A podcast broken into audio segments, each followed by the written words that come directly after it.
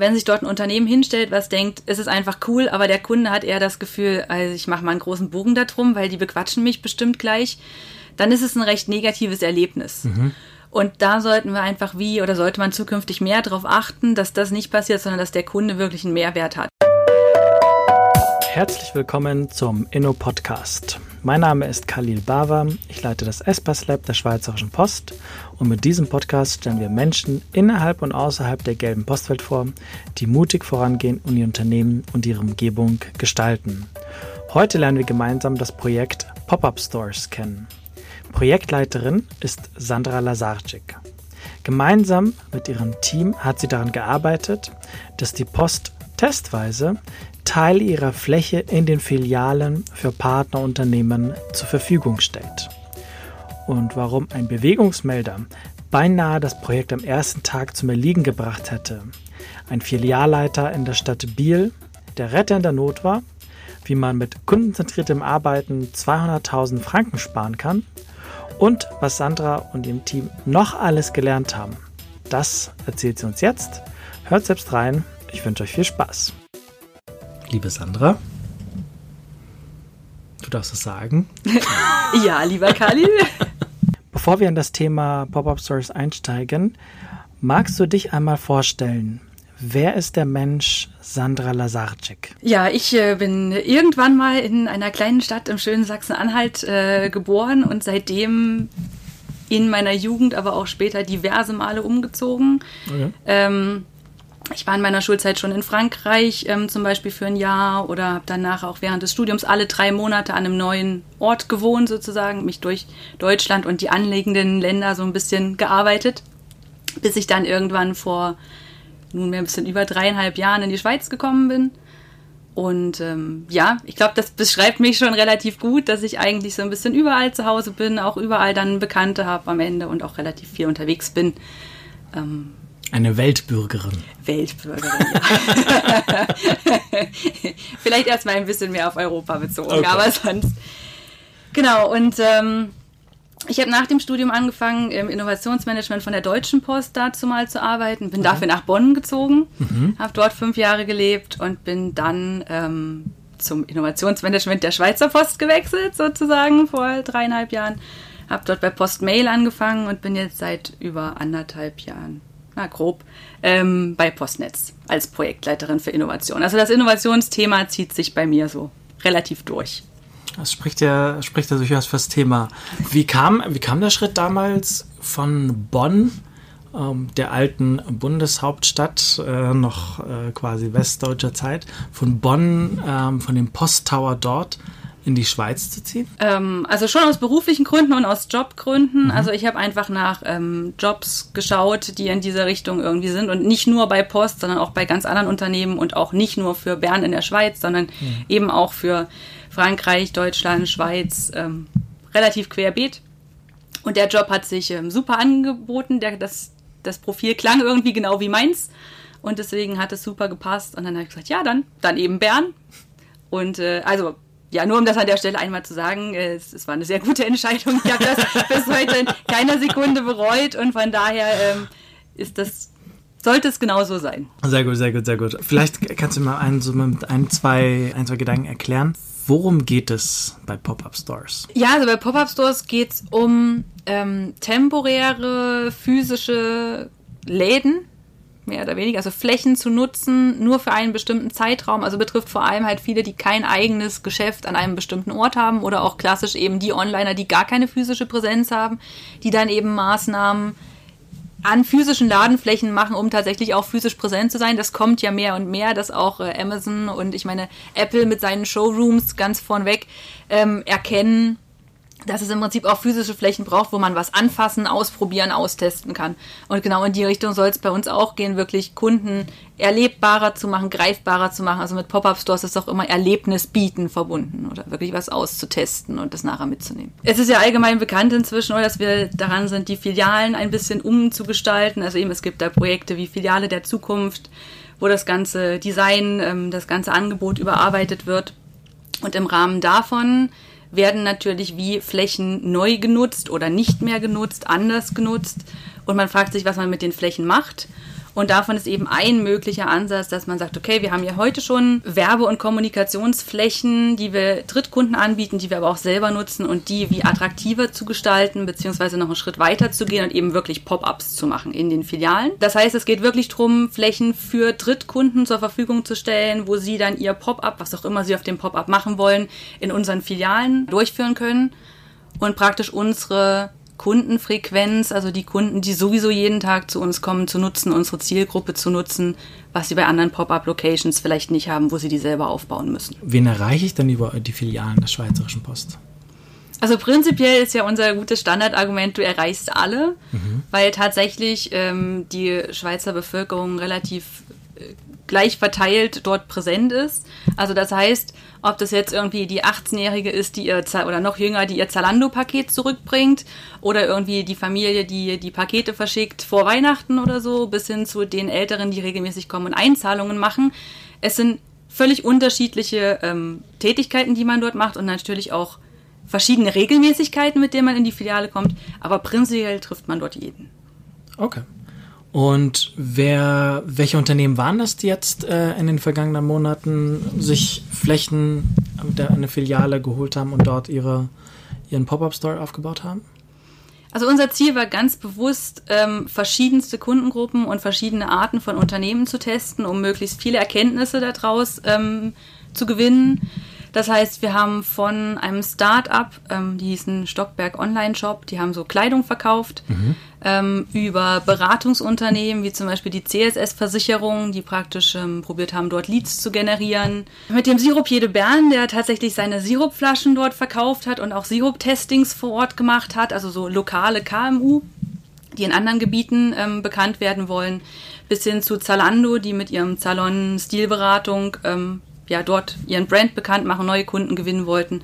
Und Yallo, also ähm, Telekommunikation Sunrise, die dort also Telco-Abos verkaufen wollten.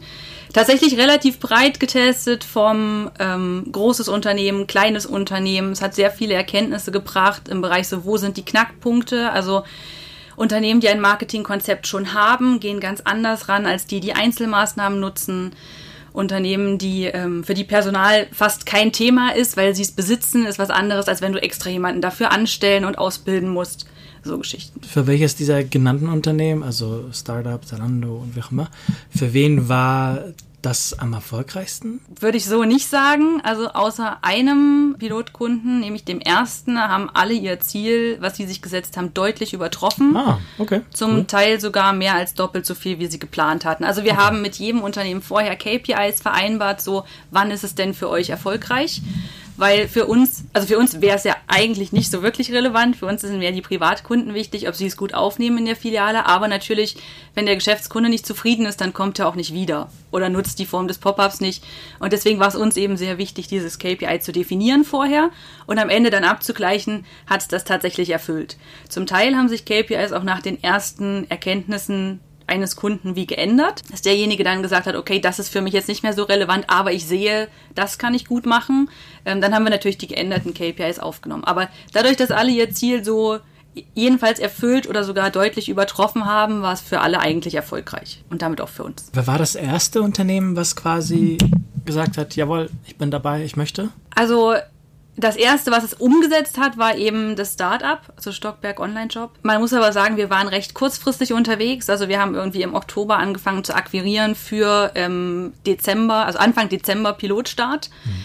Und da muss man auch sagen, es kam, er war nicht der Erste, der wie zugesagt hat, sondern einfach der Erste, der schnell genug da sein konnte, weil es natürlich tatsächlich in der Akquise so ist, die Großen, die ihr, ihr großes Marketingkonzept haben, die haben Vorlaufzeiten von bis zu einem Jahr, die planen einfach die ganze Saison. Und wenn du dann kommst und sagst, ja, ich will mal kurz eine Aktion machen im Dezember, dann sind die recht überfahren. Also ja, wir kommen gerne, aber dann ab Mai.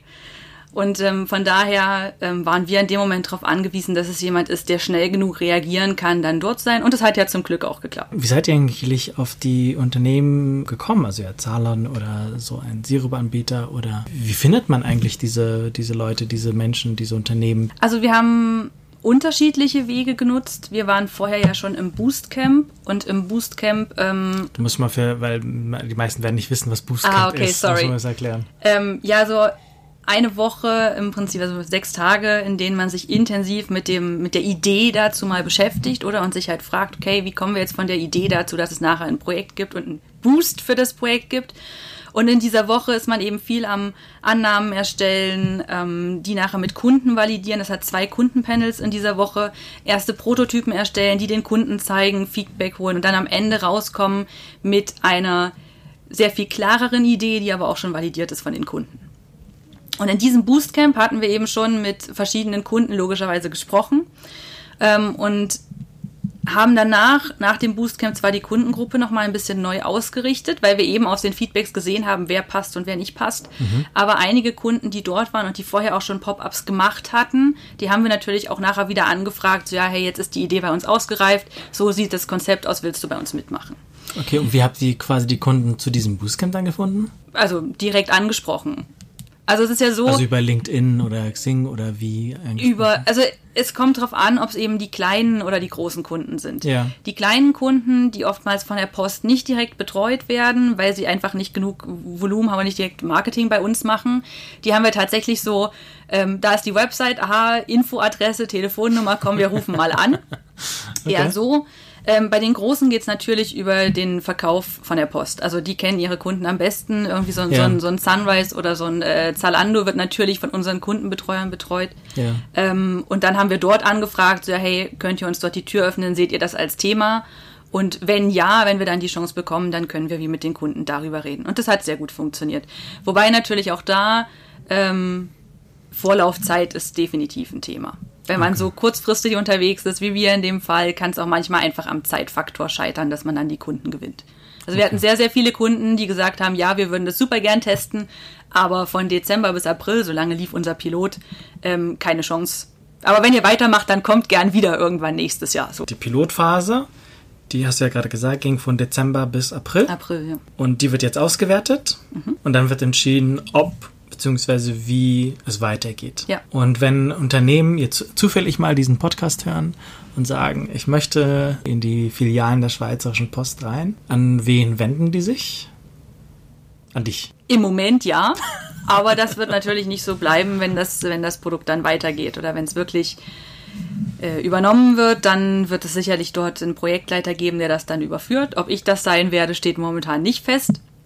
Aber es gibt natürlich also schon, schon heute ja Kontakte zu den äh, Flächen, die man heute schon mieten kann. Ja. Und dort gibt es natürlich offizielle Adressen, an die sie sich dann wenden können. Und das ist auch heute so, wenn jetzt immer noch Kunden kamen und sagen, ja, ich möchte jetzt gerne noch ein Pop-up machen und wir sind aus der Pilotphase raus, dann verweisen wir natürlich an die ähm, Publipost-Promotionsflächen, die es gibt, damit die Kunden dann überhaupt, wenn auch in einem kleineren Rahmen als bei dem Pop-up, trotzdem das Ganze nutzen können. Zu jemanden oder hast du ein bestimmtes Unternehmen im Kopf, wo du sagst, es hat jetzt in der Pilotphase nicht geklappt, aber eigentlich fände ich es cool, wenn die, wenn ich mit denen zu dem Thema nochmal zusammenarbeiten könnte. Schwierig.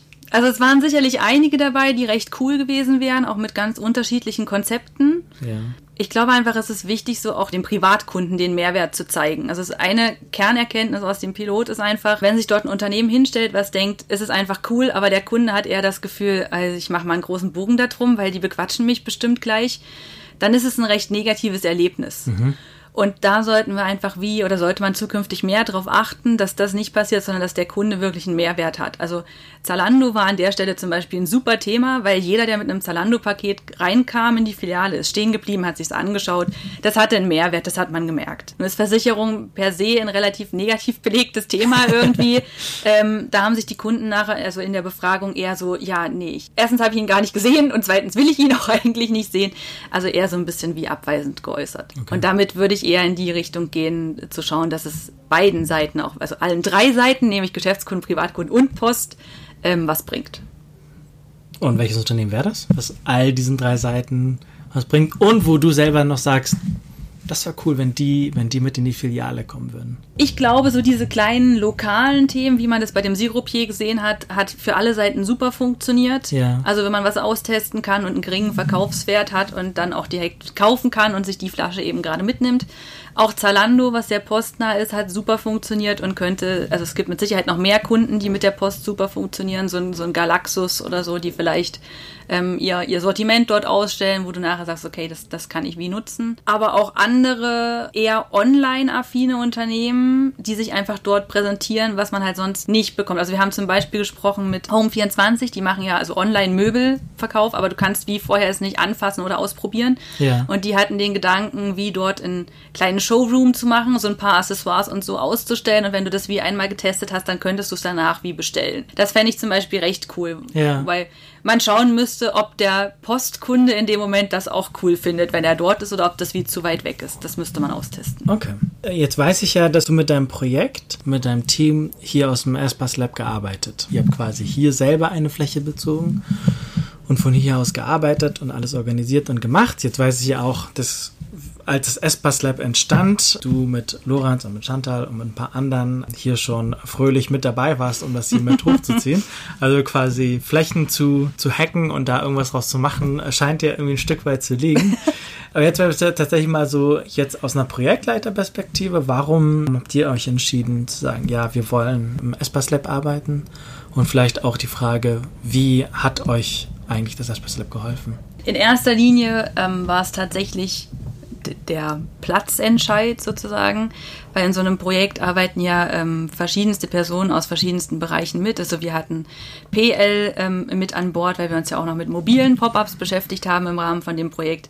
PL Dann, bedeutet Kollegen aus der Post. Genau, genau. Wir hatten von der Kommunikation Leute dabei, von der Vermarktung Leute dabei. Wir hatten von uns ähm, von Seiten Postnetz aus dem Sortiments- und Channel Management jemand dabei. Und wir sitzen alle nicht am selben Ort. Wir sehen uns auch relativ selten. Es arbeiten alle auch an mehreren Projekten. Das heißt, es braucht einfach einen Ort Ort, wo wie das Projektzentrum sozusagen ist, wo man seine mhm. wöchentlichen Stand-ups macht, wo man sonstige Meetings macht, dass man einfach weiß, hey, wenn man jemanden sucht, ähm, dann findet man den dort. Und vor allem aber auch natürlich für die, ja, für die ganzen Boards und Canvases und was sonst noch alles irgendwie um uns rum steht, damit man auch immer wieder die Sachen vornehmen kann und dran weiterarbeiten kann. Also klar gibt es das auch alles digital, ja. aber wir haben dann zum Beispiel jede Woche im Stand-up vor demselben Board gestanden und haben eben gesagt, okay, das hat sich verändert, wie weiter wenn wir Annahmen drauf hatten, wenn die validiert waren, wirklich Post-it wegnehmen oder Post-it abhaken, neue Annahme daneben schreiben. Das finde ich, also macht man im Digitalen nicht so stark. Da macht man es eher dann konsolidiert irgendwie einmal alle paar Wochen. Und von daher war es relativ wichtig, einfach die, die Boards da zu haben, weil wir zum Beispiel keine klassische Projektplanung im Rahmen von irgendeiner Excel-Liste hatten, mhm.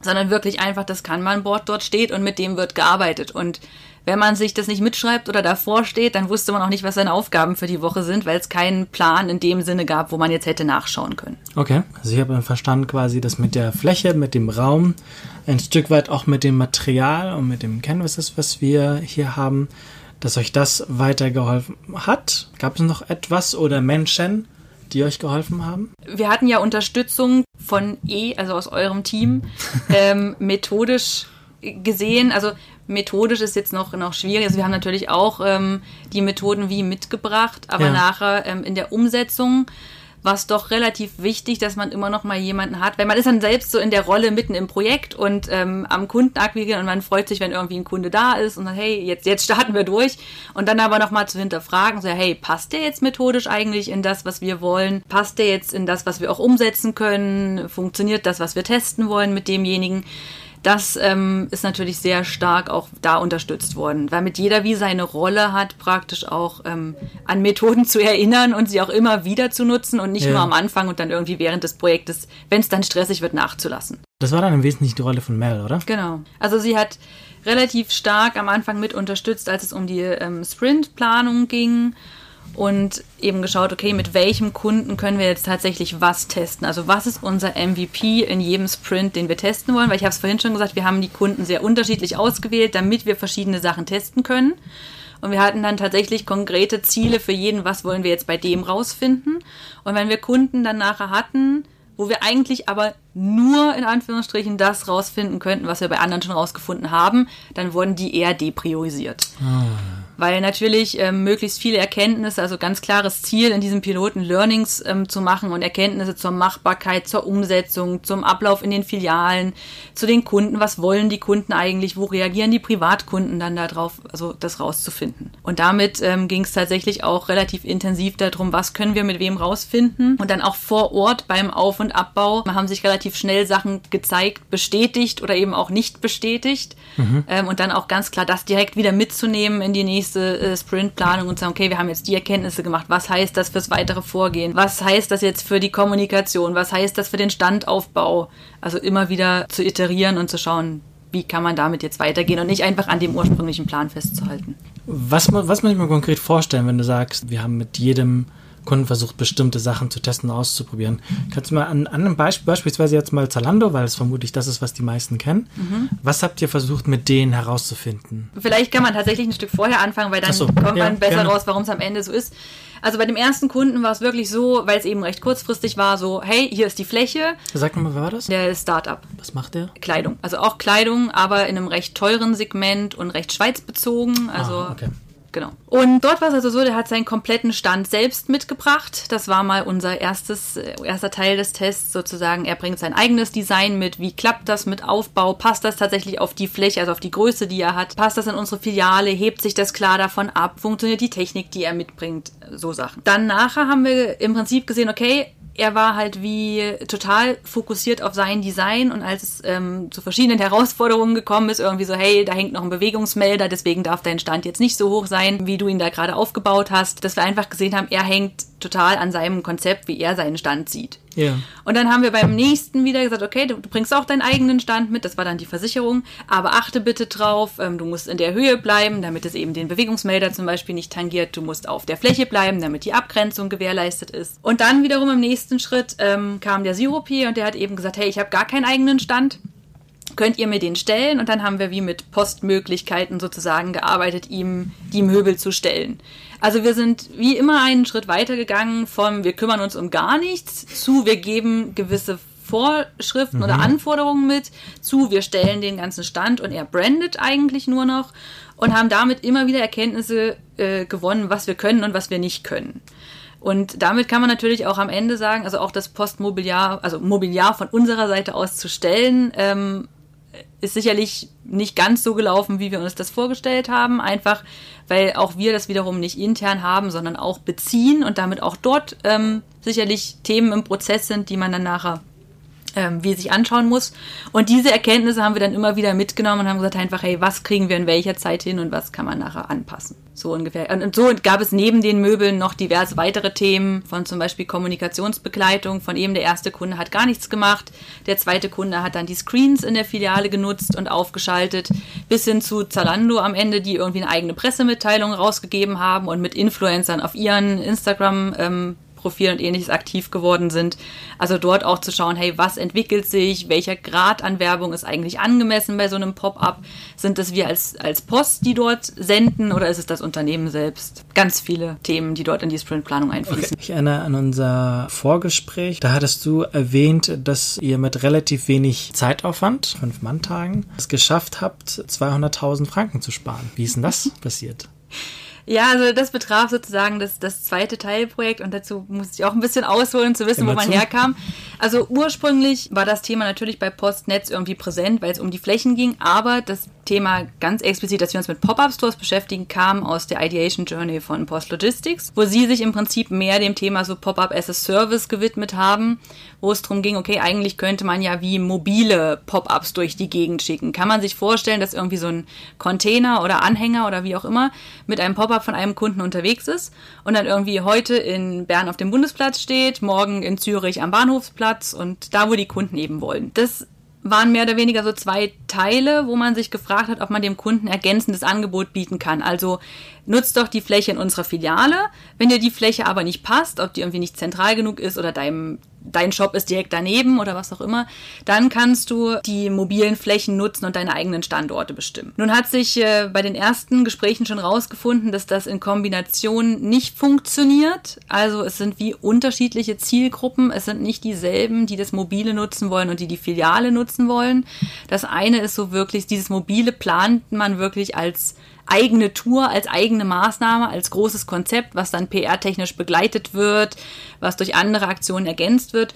Und der Pop-Up-Store in der Filiale ist so eher eine Maßnahme, die eher untergeordnet passiert. Dann haben wir uns eben gefragt, okay, funktioniert es dann überhaupt für uns, das als einzelnes Produkt anzubieten und haben nach diesem ersten Gedanken nochmal ein sehr intensives Need-Finding gemacht mit Kunden, die mobile Pop-ups heute schon nutzen. Dabei ist einfach rausgekommen, ähm, dass das Angebot eigentlich recht gut ist, also dass dass so große Aktionen sind, dass das mobile Pop-up immer komplett von der Eventagentur direkt geplant wird und das immer im Rahmen von irgendwie einer größeren Kampagne, also eben dazu auch noch Fernsehwerbung oder verschiedene andere Maßnahmen.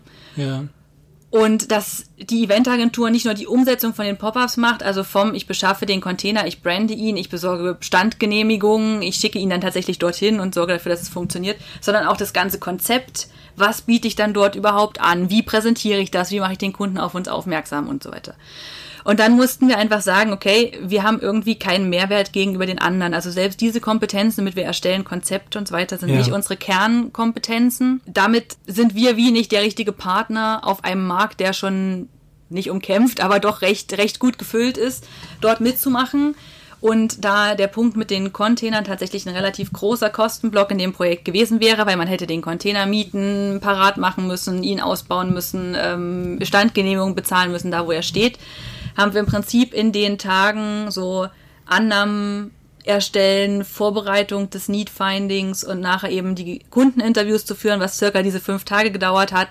Und wir festgestellt haben, es macht keinen Sinn, das tatsächlich zu pilotieren das Geld gespart, was wir eigentlich eingeplant hatten, für den Piloten das Ganze auszutesten. Was ja aber eigentlich schlau ist, wenn man durch kundenzentriertem Vorgehen, also wirklich mit den Leuten zu sprechen, für die man was macht und wenn die einem sagen, nö, äh, sich dann die Kosten auch einfach äh, oder die Investitionen dann auch einfach wirklich zu sparen. Also ich meine, ja, auf jeden Fall. Also wir hatten eine rechte Lernkurve in diesem Projekt und da gehört natürlich dann auch Mut dazu, zu sagen, wir haben da uns jetzt irgendwie immer wieder im Hinterkopf ein halbes Jahr lang mit beschäftigt und jetzt sehr intensiv und wir müssen einfach sagen, hey, so cool wie wir das Team als Post finden würden, das als Logistiker zu betreuen, irgendwie macht es keinen Sinn. Und deswegen lassen wir es dann auch. Oder das ist natürlich auch eine Sache, hinter der man dann wirklich sicher sein muss, dass man jetzt nicht auch eine Chance vergibt oder Potenzial verliert dadurch logisch. Du hattest eben gerade erwähnt bei dem Startup, das seine eigene Pop-Up-Store mitgebracht hat, dass es so hoch war, dass der Bewegungsmelder geblockt war. äh, und wir ja schon äh, die Story äh, schon beim Vorgespräch quasi mal erzählt hattest und sich ein Filialer als Retter in der Not gezeigt hat. Kannst du ein bisschen was erzählen, was da passiert ist? Wir haben natürlich die Herausforderung, dass wenn wir in den Filialen Piloten durchführen, dass wir vom ersten Moment an wirklich auf der großen Bühne sind. Also jeder Kunde, der reinläuft, sieht das, was, dort, was wir dort tun. Und das heißt, wir können irgendwie nicht so eine Closed User Group machen, wie man das bei irgendeiner App machen könnte. Ja. Das heißt, wir sind vorher, ähm, oder ein Großteil der Vorbereitung ist im Prinzip, ist wie in die Filiale einzupassen, so wo haben wir überhaupt Platz, müssen andere Sachen dafür verschoben werden, was muss dafür gemacht werden, wie sieht das security-technisch aus und dort waren wir vorher in, in recht enger Abstimmung mit den Kollegen vor Ort und haben eben gesagt, okay, das muss vielleicht noch einen halben Meter zur Seite geschoben werden und dann soll unser Teppich, also die Abgrenzung für das Pop-up praktisch dann dort liegen. Aber wie es immer so ist, man kann ganz viel vorplanen und am Ende ähm, passt es dann doch nicht so richtig. In dem Fall war es so, dass wir eben sehr auf die Fläche geachtet haben und gesagt haben, okay, du hast drei mal drei Meter, in diesen drei mal drei Metern musst du dich bewegen, darüber hinaus nicht. Wir aber nicht groß auf die Höhe ge geschaut haben. Und dann kam er mit seinem, also wir haben ihm schon gesagt, die Filiale ist irgendwie, keine Ahnung, drei Meter hoch. Aber wir haben wie nicht gesagt, äh, so hoch darf dein Stand sein. Und dann kam er tatsächlich mit so einer riesigen Wand, die wirklich fast die drei Meter hoch war. Mhm. Und das blockierte dann tatsächlich den Bewegungsmelder, der eben dort an der Tür war, was ja nicht geht, weil das sind security-relevante Themen und wir können nicht einfach sagen, hey, Bewegungsmelder ist jetzt mal blockiert, aber wir bauen unser Pop-up dort auf. Ähm, und von daher war unser Pilot dann fast schneller vorbei, als er begonnen hatte. Aber ähm, die Filialmitarbeiter vor Ort, also der Filialleiter im Spezifischen, hat dann wirklich gesagt, ja, hey, das kriegen wir hin, wir versetzen den Bewegungsmelder einfach einen Meter weiter zur Seite, sodass er damit nicht ge gestört wird. Und dann können wir das Ganze trotzdem machen. Aber auch da wieder Learning für den nächsten Sprint. Von da an haben wir an den Kunden immer als Anforderung mitgenommen, hey, achte drauf, dass es eben nicht so hoch kommt. Das ist dann schon so, du planst im Vorhinein und denkst dir so, hey, jetzt habe ich wirklich alle Punkte bedacht und dann stehst du da und dann ist da so ein Bewegungsmelder und ist okay, der, der stört jetzt an der Stelle, aber es ist auch ganz klar, dass der nicht, also dass es nicht ohne ihn geht. Ich denke, das haben wir super hingekriegt in dem Moment zum Glück durch die Unterstützung von den Kollegen vor Ort, was aber auch wieder zeigt, es ist einfach super wichtig, mit den Mitarbeitern vor Ort zusammenzuarbeiten. Und da haben wir sehr positive Erfahrungen in dem Projekt gemacht. Von daher finde ich das super für die nächsten Themen, die da kommen, weil ich glaube, wir, wir sind uns dort wirklich der Unterstützung sicher. Welche Filiale war das nochmal, wo das, äh, wo er spontan gesagt hat, wir verschieben jetzt hier den Bewegung? Das war die Filiale in Biel, das war okay. unsere erste ähm, Pilotfiliale und die zweite Filiale war, Filiale war in Fribourg, stimmt, das haben wir noch gar nicht gesagt. Ähm, das in Biel ist eine normale Filiale in Anführungszeichen, also war zu dem Zeitpunkt noch keine Filiale der Zukunft. Das in Fribourg ist eine Filiale der Zukunft, weil wir einfach auch die unterschiedlichen Filialformate testen wollten. Was funktioniert dort anders als da? Was ist eine Filiale der Zukunft? Also im Vergleich zu einer normalen Filiale?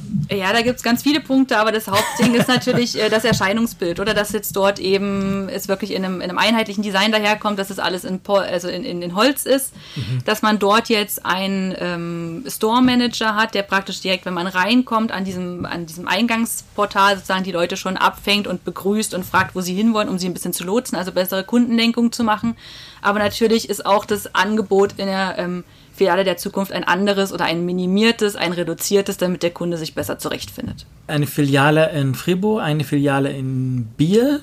Gab es noch weitere? Nein, wir haben genau mit zwei Standorten getestet. Ah, okay. Einfach weil wir gesagt haben, erstmal, ähm, wir wollten ja erstmal schauen, ist es überhaupt machbar, dass wir mhm. uns dort in die Filialprozesse integrieren mit diesem Pop-up-Store? Und dann war es eben wichtig, weil ja zukünftig immer mehr Filialen in Filialen der Zukunft umgewandelt werden, ja. dass man einfach beide testet, wie die Wirkung auf das Pop-up ist. Deswegen die zwei Standorte. Ich habe äh, zur Vorbereitung äh, mir überlegt, warum überlassen wir nicht eine Filiale komplett einem unserer Partner oder Partnerunternehmen und sagen, hey, lass uns gemeinsam eine neue Filiale entwickeln, in dem das, was die Schweizerische Post als öffentlichen Auftrag hat und das, was sie an Leistungen hat, dort beziehen kann. Aber in der Gestaltung, in der Ausführung der Filiale, das mit, mit einem anderen Partnerunternehmen, sei es Zalando, sei es Apple, sei es ein Startup oder was auch, wer auch immer, das einfach gemeinsam zu machen. Ja, also ist sicherlich eine spannende Idee. Wir hatten effektiv Kunden, die das von sich aus vorgeschlagen ah, haben. Schau an. Also wir hatten so ein kleines Startup, was Käse-Fondue-Mischungen vertrieben hat und die wollten da ein Mega-Event draus machen mit Showkochen in der Filiale und dann draußen vor dem äh, Eingang Gabeln verteilen, damit du dich dann direkt ähm, Kosten kommen kannst und dann eben das, die ganze Filiale zu gestalten. Abgesehen davon, dass ich glaube, es würde nicht nur unsere Mitarbeiter, sondern auch die Kunden recht belästigen, wenn es dort drin den ganzen Tag nach Käsefondue riecht und du früh halb acht dort reinkommst. Also die, die haben am Ende nicht am Piloten teilgenommen, aus anderen Gründen, aber ich glaube, es, das könnte schon ein Thema sein, wobei wir halt sehr drauf schauen müssen, wie das unseren eigenen Auftritt auch ähm, oder was das für unseren eigenen Auftrag bedeutet, weil ich meine, wir haben als Postnetz auch als Strategierichtung mehr Gelb und wollen uns doch irgendwie auch als Post präsentieren. Und ich glaube, dort muss man einfach den guten Zwischenweg finden, was das nachher heißt. Das kann durchaus mehr sein als die 3x3 Meter. Vielleicht wird es auch eine ganze Filiale, das müsste man sich dann anschauen. Glaube ich jetzt eher nicht. Aber also von den Kunden ist es natürlich in Aufwand-Nutzen-Verhältnis, weil es natürlich extrem teuer, so eine ganze Filiale irgendwie zu branden und äh, sich dafür ein Konzept zu überlegen für nur, nur temporär oder dann wieder langfristig, dann ist es kein Pop-up mehr. Aber sicherlich ein Thema, was man sich anschauen könnte, wenn man sich drum ähm, kümmert, wie nachher die Flächen genutzt werden können. Was betrifft sicherlich auch andere Themen außer Pop-up Store. Ich finde das gut. Ich finde das gut, beispielsweise wirklich ein Unternehmen zu nehmen und zu sagen, die Filiale eine Woche, eine, eine bestimmte Filiale einfach eine Woche lang zu, dann wird dann umgebaut in der Zeit und dann steht das Ding mal sechs Monate da. Also das ist dann etwas. Aber gut, aber ich habe verstanden, dass das ist, das, das ist dann das Premium-Modell, genau. genau. Darüber könnte man sicherlich in der weiteren Ausarbeitung dann schauen, welche Varianten und welche Ausprägungen es gibt. Okay, cool. Aber das ist also auch das ist äh, noch möglich, dass man eine Filiale der Schweizerischen Post mal vielleicht komplett übernimmt und sagt, mit der Post zusammen überlegen wir, wie, wie wir das, wie das Ding hier aussehen könnte. Das finde ich gut. Das finde ich gut. Vielleicht ein bisschen ähm, mit äh, Rückblick. Du hast ja den Abschlussbericht über den Piloten jetzt fertig geschrieben. Kannst du so ein paar die, die wichtigsten Sachen, die wichtigsten Punkte sagen, wo du sagst, das haben wir, das habe ich in diesem Projekt gelernt? Ich glaube tatsächlich, der Hauptpunkt für das Thema Pop-up in den Filialen inhaltlich gesehen ist, man muss den Privatkunden wirklich einen Mehrwert geben, dass sie irgendwie Bock haben, sich das Pop-up anzuschauen. Also wir wissen ja aus verschiedensten ähm, Umfragen und, und Kundengesprächen, dass einfach der Kunde meist in die Filiale kommt, sein Geschäft erledigen will und schnell wieder raus will, dafür wie keine Zeit eingeplant hat. Aber wenn du ihm wirklich einen Grund gibst, dass er dort irgendwas sieht, was er cool findet, dann ist er durchaus bereit, natürlich länger zu bleiben. Und das sollte uns auch dazu motivieren, einfach nicht irgendeinen Pop-up dorthin zu stellen, sondern wirklich eins, wo wir Kundenfit vermuten oder dann in der Zeit, wenn wir mehr Erfahrung gesammelt haben, natürlich die Erfahrung haben, dass es funktioniert.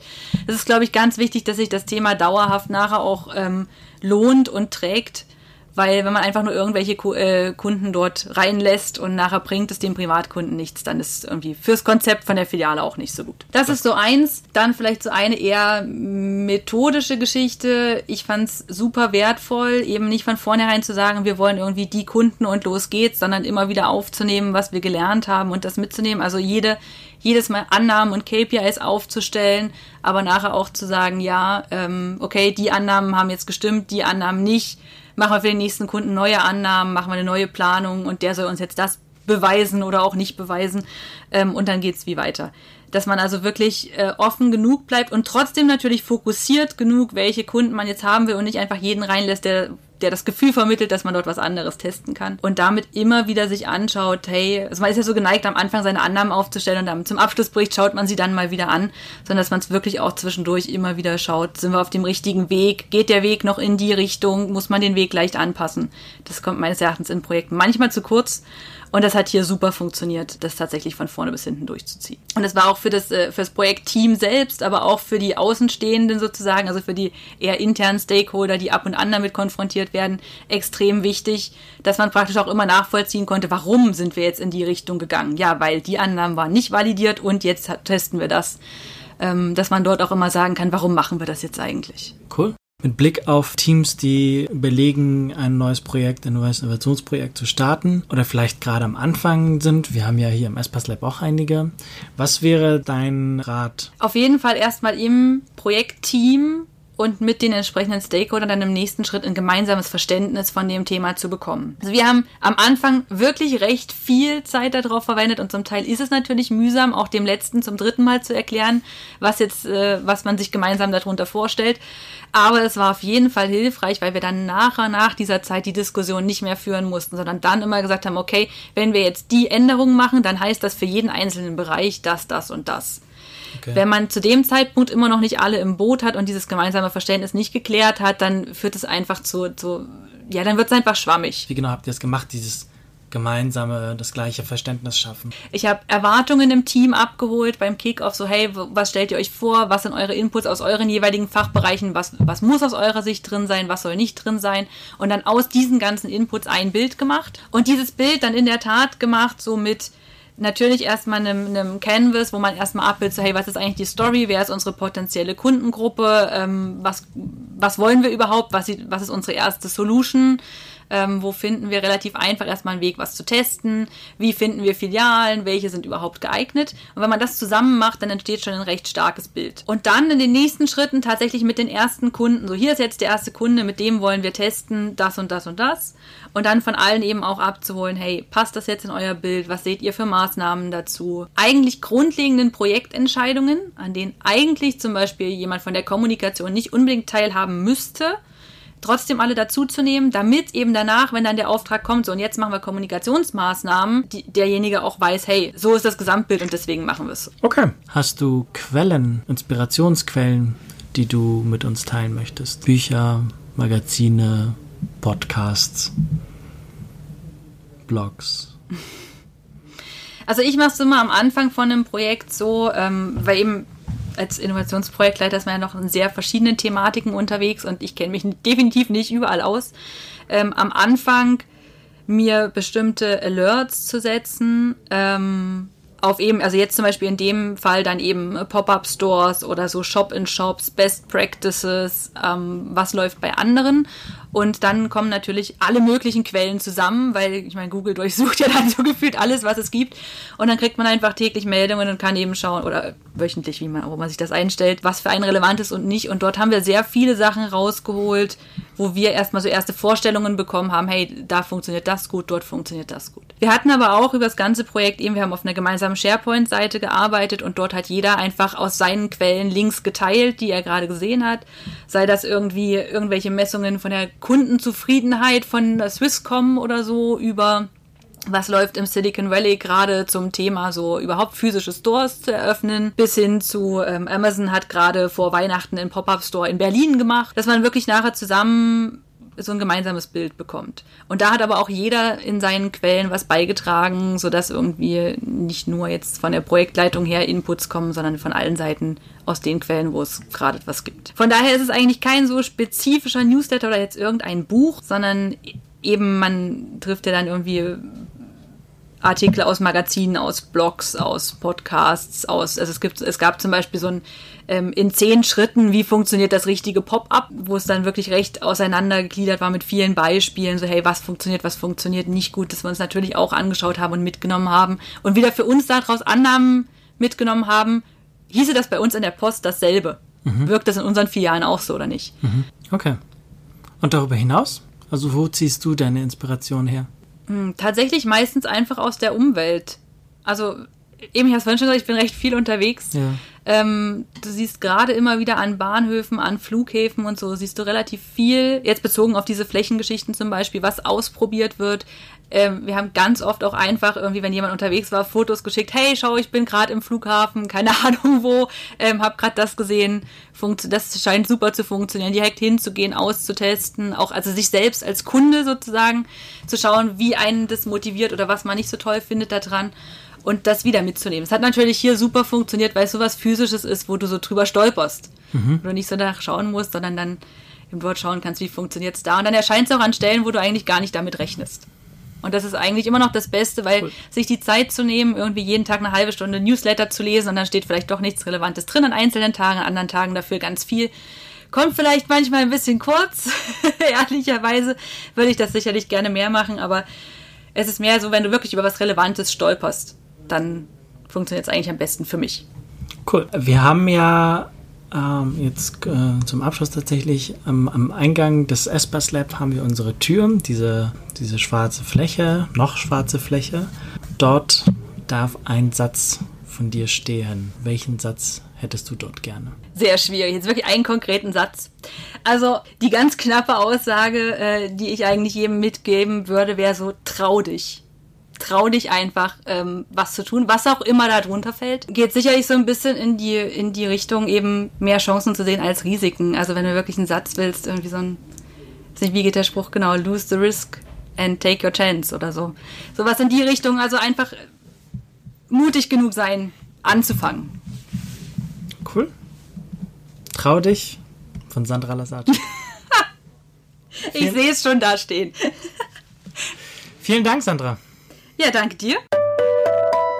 Vielen Dank, dass ihr dabei wart. Wir lernen mit jeder Folge, was wir noch an diesem Podcast verbessern können. Wenn ihr eine Ideen habt, wenn ihr noch Fragen habt, wenn ihr noch Anregungen habt, dann schreibt uns unbedingt. Ihr erreicht uns per E-Mail an espaslab.post.ch. Ihr findet mich auch auf LinkedIn, Twitter, Instagram und den ganzen anderen Kanälen. Und wenn ihr möchtet, könnt ihr euch natürlich auch einen Brief schreiben an die Post in Werkdorf. Merci und bis bald.